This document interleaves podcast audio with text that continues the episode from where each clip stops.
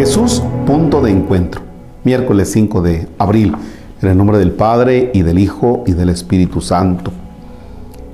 En Jesús nos encontramos la confluencia de libertador y víctima.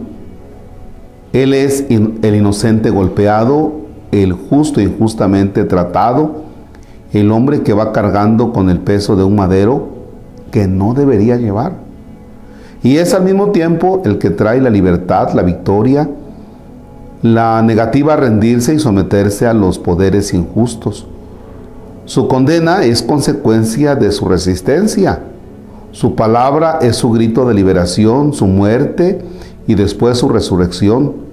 Nos mostrarán que la última palabra la tiene el amor y no el odio.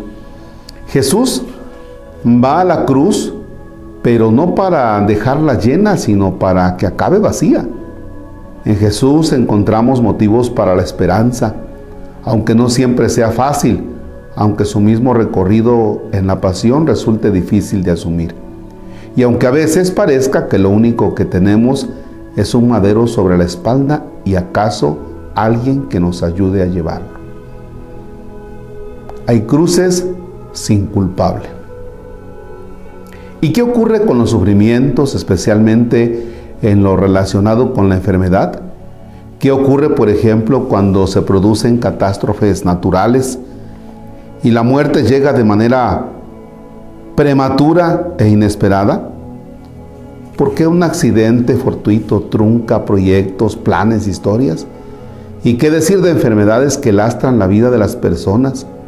¿Qué decir de un cáncer prematuro o de una discapacidad con la que toca lidiar sin que nadie lo haya elegido ni provocado. Muchas personas de fe encuentran en la cruz un apoyo, un motivo para seguir luchando, un punto de encuentro y familiaridad con Jesús en esa hora difícil. No se trata de verlo como consecuencia del pecado, ni estamos hablando en este caso de víctimas inocentes de decisiones injustas. Entonces, ¿no es cruz?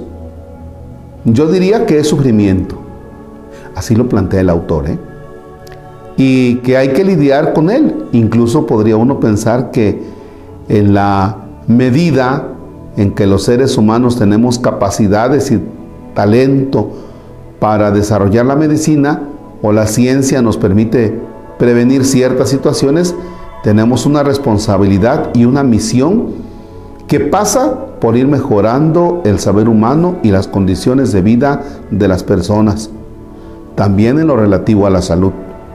Y en la medida en que no lo hacemos, hay una tarea pendiente, una responsabilidad y quizá una dimensión de cruz en este sufrimiento que podría llegar a evitarse.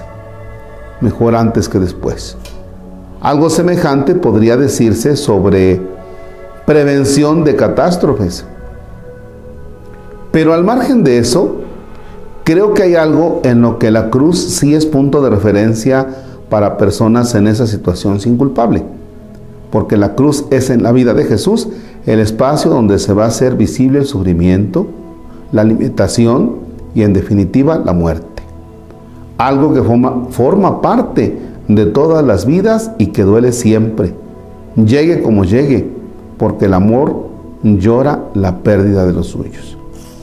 El sufrimiento es parte de la condición humana, como lo es la limitación, y es parte de los contrastes y la finitud que forman parte de nuestra historia.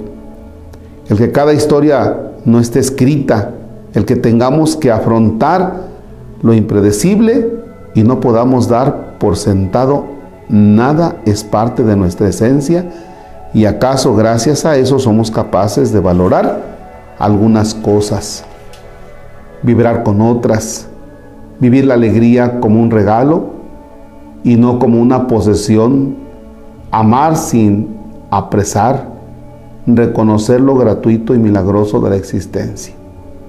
Pero la cruz de esa moneda es la finitud, la limitación y la fragilidad más absoluta. En la cruz de Jesús encontramos también esa fragilidad que asusta, esa fragilidad que también necesita la ayuda de una espalda amiga que nos ayude a salir adelante. duelen las cruces injustas y duelen las cruces inevitables.